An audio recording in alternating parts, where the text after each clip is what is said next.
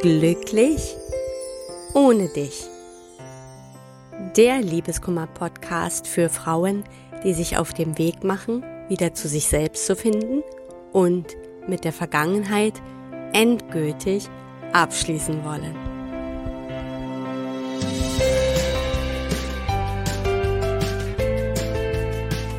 Hallo und willkommen zu einer neuen Folge von Glücklich ohne dich. Mein Name ist Tina Mohaupt. Ich bin Liebeskummer und Selbstwertcoach und ich freue mich, dass du wieder dabei bist. Ich möchte mit dir heute über das Thema Ex-Zurück-Strategie sprechen und vor allem darüber, ob das wirklich funktioniert. Wenn du gerade eine Trennung durchleidest und du dir nichts sehnlicher wünschst, als deinen Ex zurückzuhaben, werden dir da sicherlich die ein oder anderen Strategien, wie man seinen Ex zurückbekommt, begegnet sein. Und wir schauen uns mal an, funktioniert das wirklich? Und da gibt es eine ganz klare Antwort. Ja und nein. Naja, so klar ist die Antwort dann eben doch nicht. Und deswegen schauen wir uns das mal genauer an. Erstmal schauen wir uns an, was sind denn überhaupt Ex-Zurück-Strategien? Also, wie ich schon erwähnt habe, du wirst die, sicherlich werden die dir im Internet irgendwo begegnet sein. Das sind zum Beispiel so eine Strategien wie, mach dich rar, zeig ihm die kalte Schulter, und wenn er dich dann mal zu sehen kriegt, dann zeig dich nur von der stärksten Seite, wie du wieder glücklich bist und wie du regelrecht aufblühst. Ja, und hier zum Thema, können sie denn funktionieren? Ja, solche Ex-Zurück-Strategien können eine Hilfe sein, sich wieder näher zu kommen, ja, auch wieder mehr in Kontakt zu kommen. Aber das funktioniert dann auch nur, weil diese Strategien auf das Ego des anderen abzielen.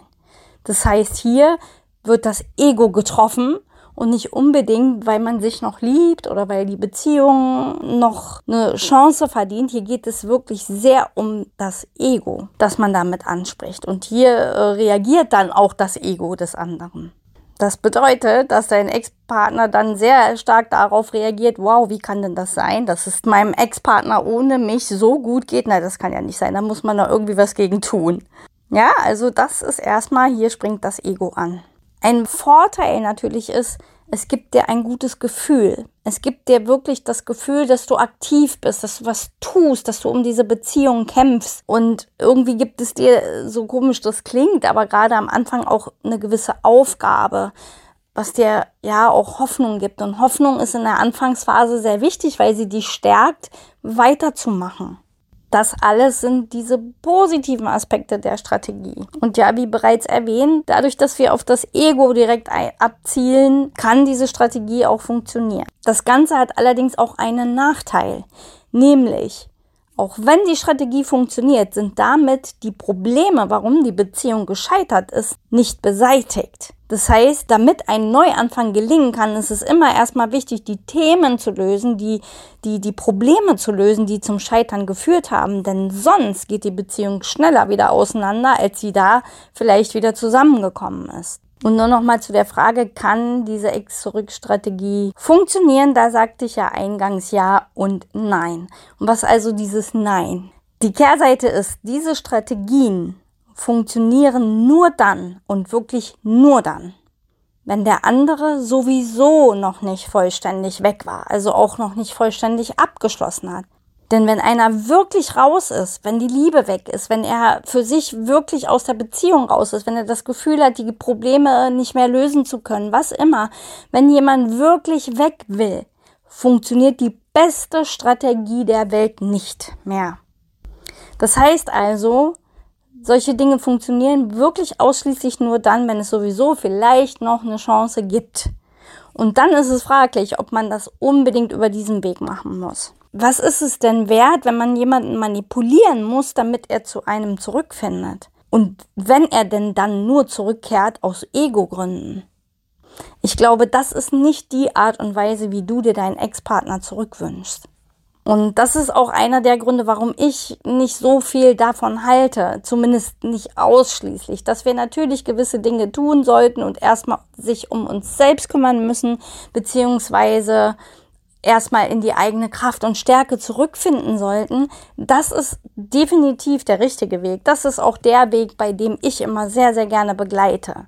Und das ist auch ein Weg, der viel, viel nachhaltiger ist, denn er ist zum einen nachhaltiger, wenn es darum geht, dass dein Ex-Partner vielleicht ja doch zurückkommt, denn dann werdet ihr die Beziehung nicht nochmal auf dieselbe Art und Weise weiterführen, Beziehungsweise, selbst wenn das nicht passiert, bist du so viel stärker, um einfach einen neuen Weg einzuschlagen. Und deswegen ist es de definitiv wenigstens der Teil der Ex-Zurück-Strategien gut. Strahle, komm in deine Stärke, ja, aber eben nicht nur gespielt und gefaked, sondern wirklich in echt.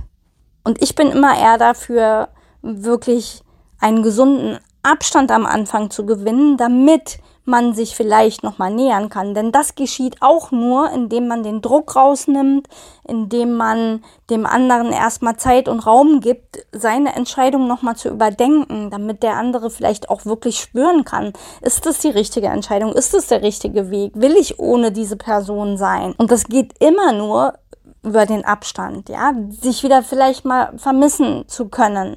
Und das Ganze aber ohne Ego-Spielchen und ohne irgendwelche Psychospielchen. Lieber, wie gesagt, gesunden Abstand herstellen und dann zu einem späteren Zeitpunkt dann das ehrliche Gespräch suchen. Wirklich ehrlich zu sagen, wie geht es mir mit der Trennung. Auch ehrlich zu sagen, wenn man sich einen Neuanfang wünscht. Und das ehrliche Gespräch auch darüber zu suchen, woran ist es gescheitert, was kann ich denn ändern und was könntest du vielleicht ändern, damit es eventuell nochmal weitergehen kann. Das ist eine Basis, die ist sehr viel nachhaltiger. Und wenn es auf dieser Basis trotzdem ein Nein gibt, dann wäre dir das sowieso passiert, weil dann hat der Ex-Partner wirklich das so für sich entschieden und zwar klar und deutlich. Und dann ist deine Aufgabe wirklich für dich zu schauen, wie gehst du jetzt damit um? Wie schaffst du es wieder bei dir anzukommen, Boden unter den Füßen zu kriegen und wirklich gestärkt wieder nach vorne gucken zu können? Und wenn du dabei meine Unterstützung möchtest, dann melde dich gern zu einem kostenlosen Erstgespräch mit mir an und dann können wir genau schauen, wie es für dich funktionieren kann. Den Link zu meinem Kalender findest du wie immer in der Podcast-Beschreibung. Ich wünsche dir eine wunderschöne Restwoche und ich hoffe, dass dir diese Impulse ein wenig weitergeholfen haben. Und ich möchte mich auf jeden Fall an dieser Stelle auch herzlich fürs Zuhören bedanken. Schön, dass du wieder dabei warst und würde mich natürlich freuen, wenn du auch in der nächsten Woche wieder reinhörst. Bis dahin alles Liebe, deine Tina.